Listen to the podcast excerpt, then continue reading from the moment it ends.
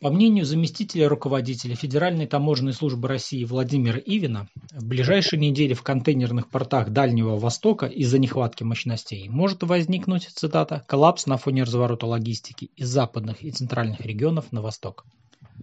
Уже сейчас мощности двух из пяти площадок, где обрабатываются контейнеры, заполнены на 102-103%. Еще буквально 2-3 недели, и мы выйдем на очень критические цифры, заявил Ивин.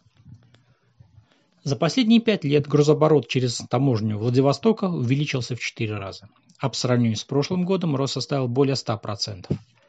По словам чиновника, таможенники Дальнего Востока обеспечивают выпуск более 90% товаров в течение одного дня. Но после выпуска декларации контейнеры еще около недели продолжают храниться в порту.